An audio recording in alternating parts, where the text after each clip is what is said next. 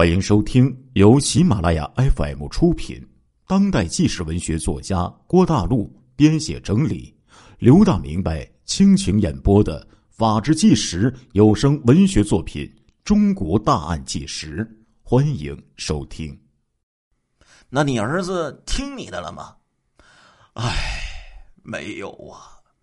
有一天，我把郑高喊到屋里，和他长谈了一次。我说：“抛去其他条件不说，这个女人性格这么刚硬，脾气又那么暴躁，将来你肯定要受气的呀，儿子呀！你的个性我最知道，你是面善心软，但也是受不了气的人呐。你们结婚了，这个日子可就很难过好了呀。我儿子很聪明。”听了这番话以后，很快就明白了。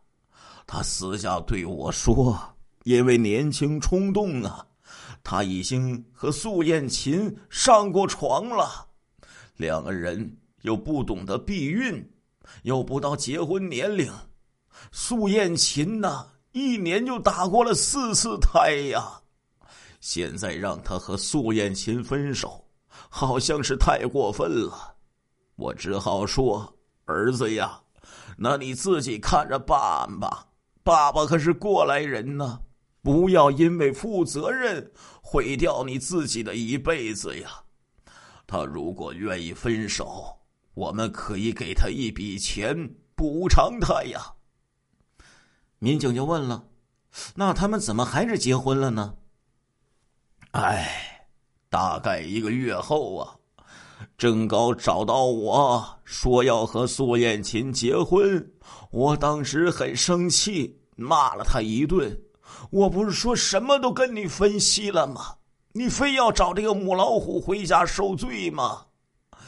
我儿子支支吾吾的说：“他说呀，他去找苏艳琴说了这个事儿，苏艳琴是大哭大闹，说自己已经人流四次。”医生说子宫受损严重，现在他才十九岁，没有了贞操，又生了病。如果我儿子不要他，他就只有去上吊，死在我家门口啊！这个女人是很疯的呀，说得出就做得到啊！我儿子说这可怎么办？就只能娶她了。我听到郑高这么说，也不好说什么呀。反正人生是他自己的，吃苦不吃苦，就看他自己的造化了。民警说：“那后来他们就结婚了。”任正高父亲说：“对呀，苏艳琴年龄不够，两个人是第二年九一年结的婚，婚后啊。”开始几年还算是不错的，我儿子很聪明，在酒厂干得很好，还让弟弟出面在外面开了一个公司，兄弟两个人呢赚了不少钱。九十年代初期呀，他先买了摩托车，后来干脆买了小汽车，在县城里又买了新房子。一开始，我这个儿媳妇苏艳琴也不错，她也不出去上班，就在家里做家务。我们不太喜欢她，觉得她说话做事是太硬了，让人很不舒服。不过面子上，大家还算都过得去，就没有什么冲突。民警说：“我听说他们是上个月。”也就是二零零六年三月刚离婚的呀，怎么都结婚十五年了又离婚了呢？冉正高的父亲说：“哎呀，所以说呀，你们这些年轻人呢，就是不听我们老年人的话呀。我们活了一辈子呀，看人呢总是比你们准的。结婚没几年。”苏艳琴就把我儿子搞得服服帖帖的，你别看我儿子在外面是老板，还是厂子里的中级干部，可是在家里呀，他就像个孙子一样啊。苏艳琴让他干嘛，他就得干嘛，不然就会大吵大闹一番。我儿子聪明是聪明，可是胆子不大，性格又比较懦弱，架不住这么吵闹。一步一步就软了下去。有一次过年呢，郑高一个好同学从海南带着孩子回来了，他们好多年没见了。郑高很高兴，包了一个一千块钱的大红包，就给了他的孩子。我这前儿媳就不乐意了，当场就说：“你给这么多干嘛？”你给我弟弟的孩子压岁钱才多少啊？本来呀，郑高从来不敢顶撞他的，但是啊，一来喝了不少酒，二是当着自己朋友的面不能丢了面子呀，就说你们女人别管男人的事儿，要你多嘴呀。谁知道这个素艳琴当场就给我儿子。一记大耳光啊，打的那个清脆呀！我儿子那个同学看了以后，非常的尴尬，急忙就把孩子手里的红包给放下，一溜烟的就走了呀。民警说：“他这么厉害呀，还能当着人的面打老公啊？就为这个离了婚？”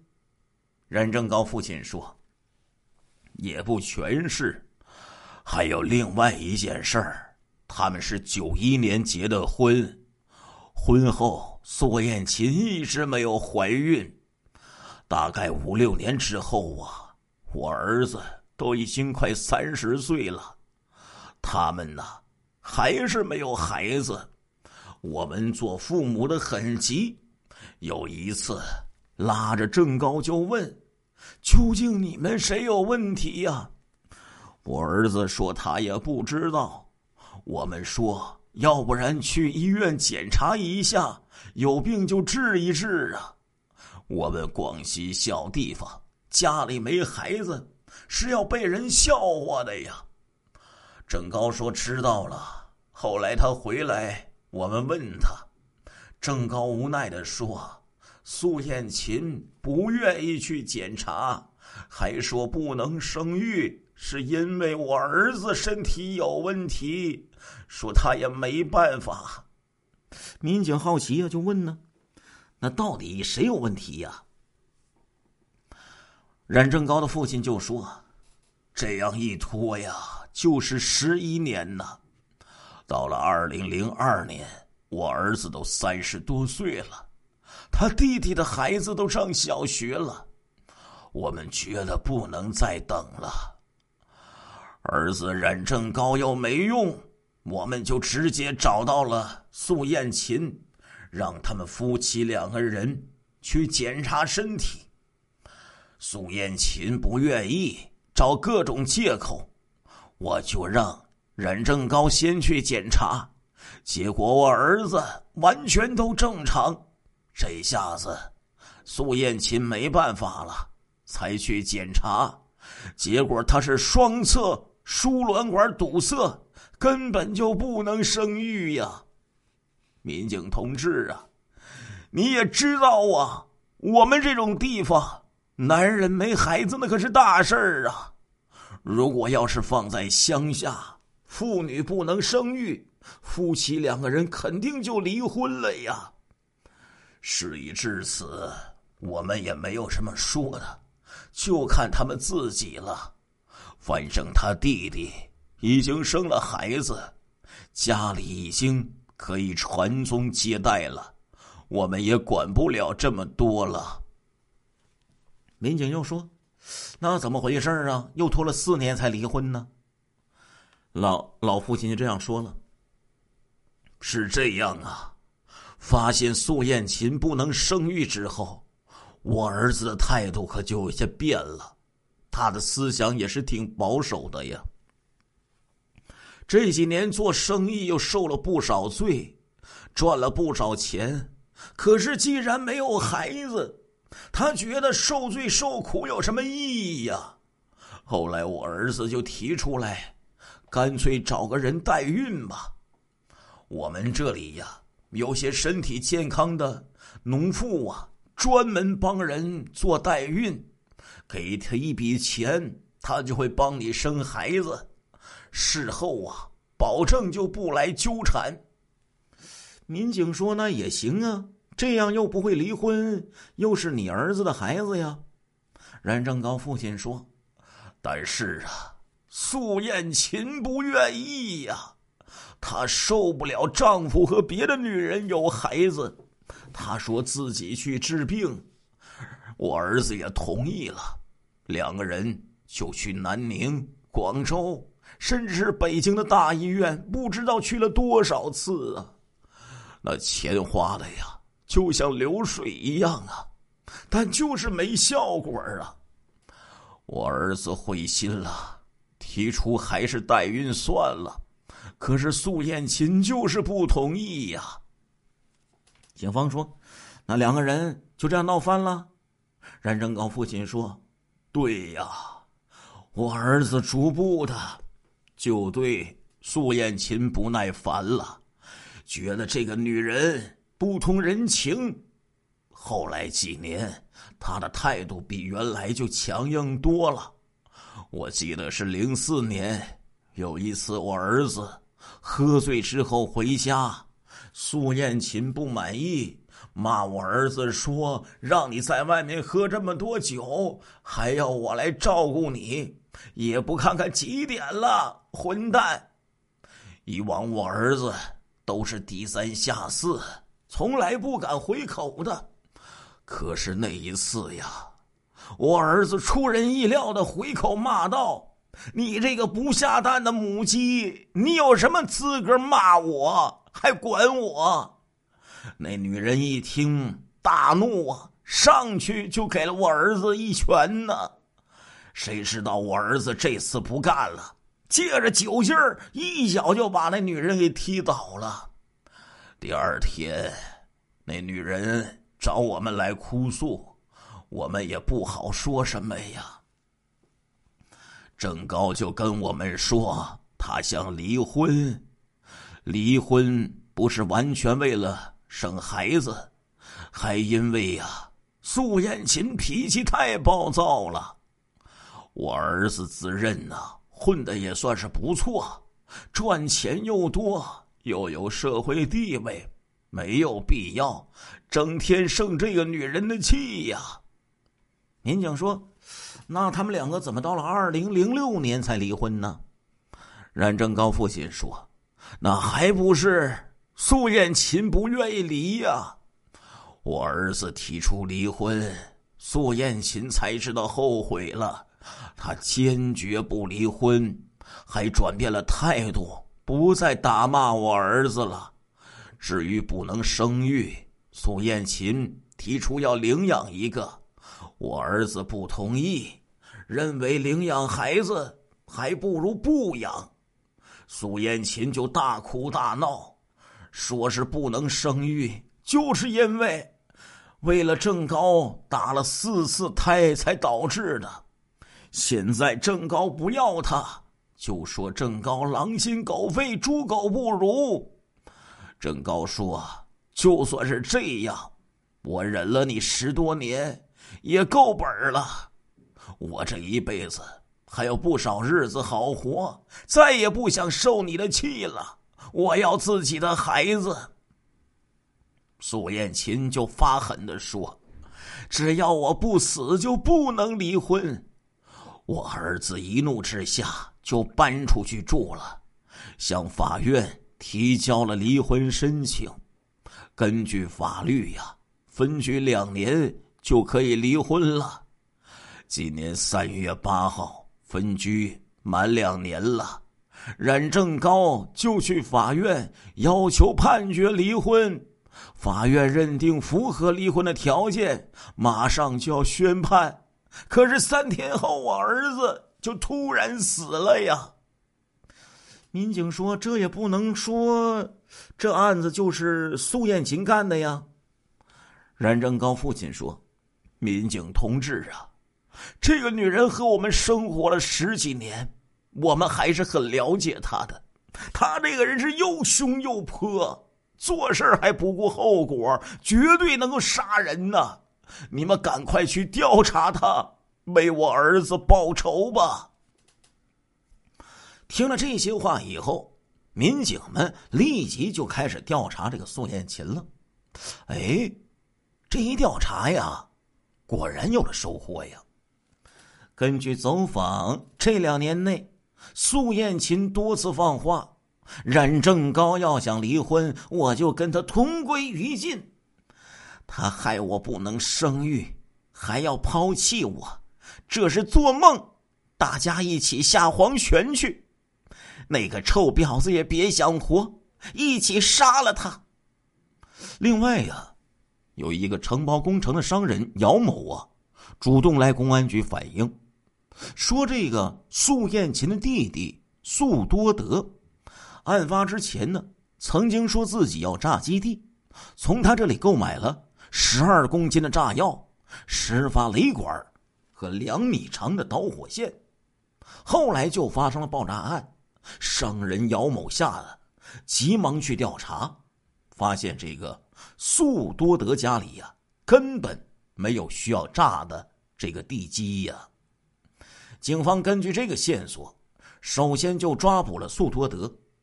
苏多德无法交代出十二公斤炸药的去向和下落，也没有办法解释为什么要购买这么多炸药。在警方严厉的审讯之下。苏多德终于交代了实情。哎，都是我姐姐害了我呀！我姐夫说他不能生育，又太凶，两年前就起诉离婚。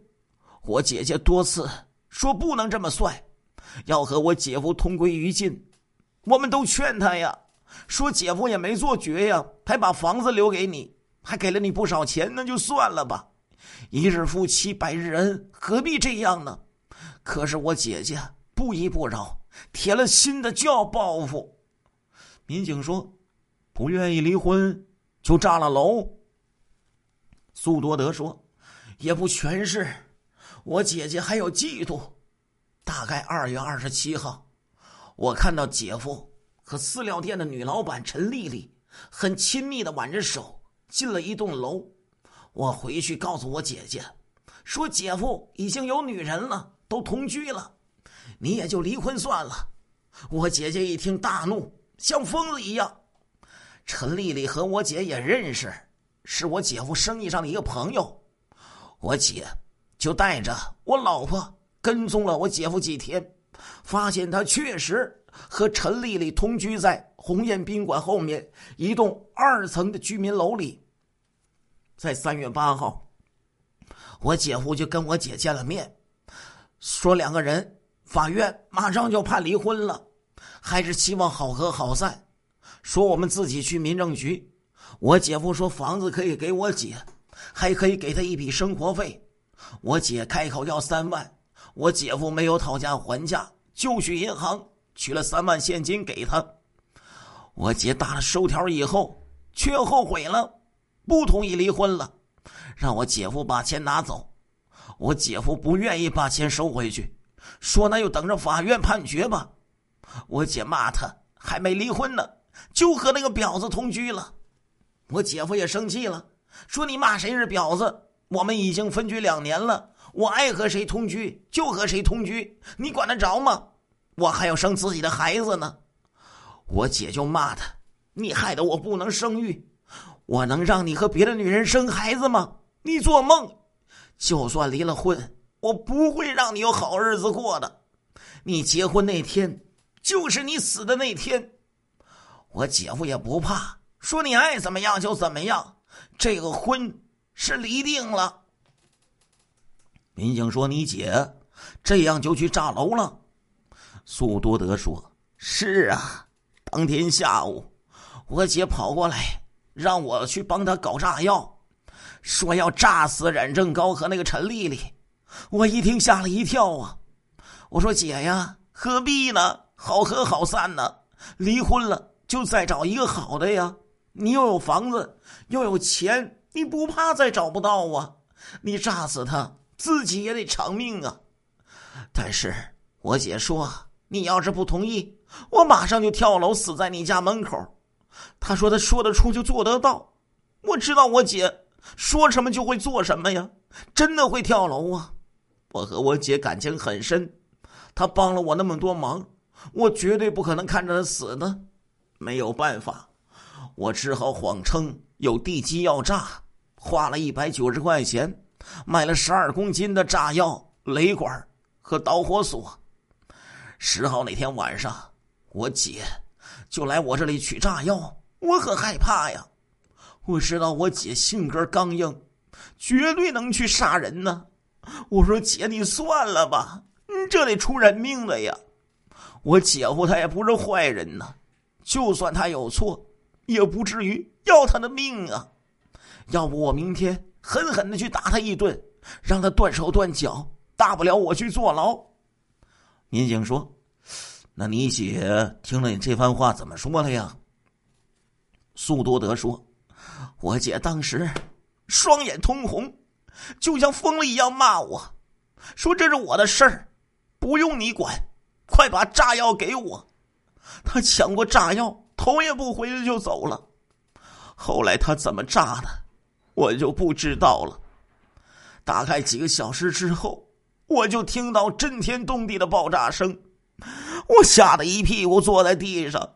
我知道一切都完了呀。听了素多德的交代以后，警方在案发后的第四天，冲入素艳琴的房子，就将他给抓获了。看到民警持枪冲入，苏艳琴毫不慌乱，淡然的让警察戴上了手铐。民警说：“苏艳琴，你还有什么好说的呀？”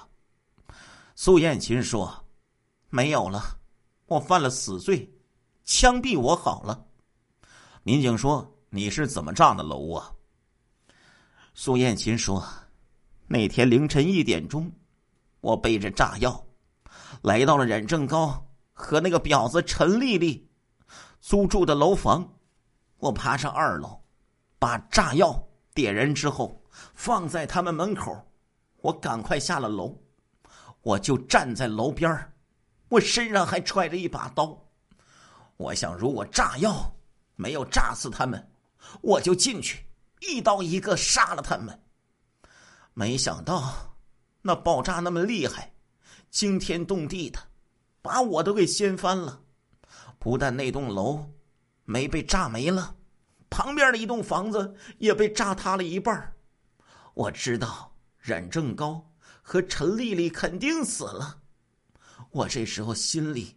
突然是百感交集，我觉得一点也不开心。这么多年来，冉正高其实对我是不错的，我经常臭骂他，还打过他好多次，几次当着别人也不给他面子，他从来也没和我计较，对我一直还不错。知道我不能生育，他开始也没有要离婚。只是说要去代孕，是我自己拒绝了。我想到他已经死了，我就忍不住的哭出声来了。我这样一路哭着就回了家。后来我又想起那个陈丽丽，我也接触过她，其实她也挺可怜的，人也挺老实的。我为什么杀她呀？这和她有什么关系呀？后来我听说陈丽丽没有死，我这才松了一口气。但是听说我还炸死了七个人，包括几个小孩子，我就更是受不了了。我不识字，不知道十二公斤炸药这么厉害，能炸塌两栋楼，连累这么多无辜的人。这几天。我也是心灰意冷，也不想活了。我唯一的要求，就是你们快把我枪毙了吧。二零零六年五月二十九号下午两点半，广西百色市中级人民法院在乐业县人民法院审判庭进行一审宣判，被告人素艳琴、素多德犯爆炸罪，造成九人死亡、四人受伤。犯罪情节和后果特别严重，社会影响恶劣，现判处二人死刑，剥夺政治权利终生。听到这个判决之后，素艳琴终于表现出了后悔。他说：“我为自己的私怨，害死这么多人，又害死了我的亲弟弟。”我真是罪有应得。次年一月二十六号，苏艳琴和苏多德被押赴刑场执行枪决。老刘最近这些天呢，一直在讲这种关于夫妻之间的这种相爱相杀，也真是百感交集呀。现在呀，竟然一时说不出话来呀。亲爱的听众朋友们，这一集的《中国大案纪实》播送完了，感谢您的收听，我们下一集再见。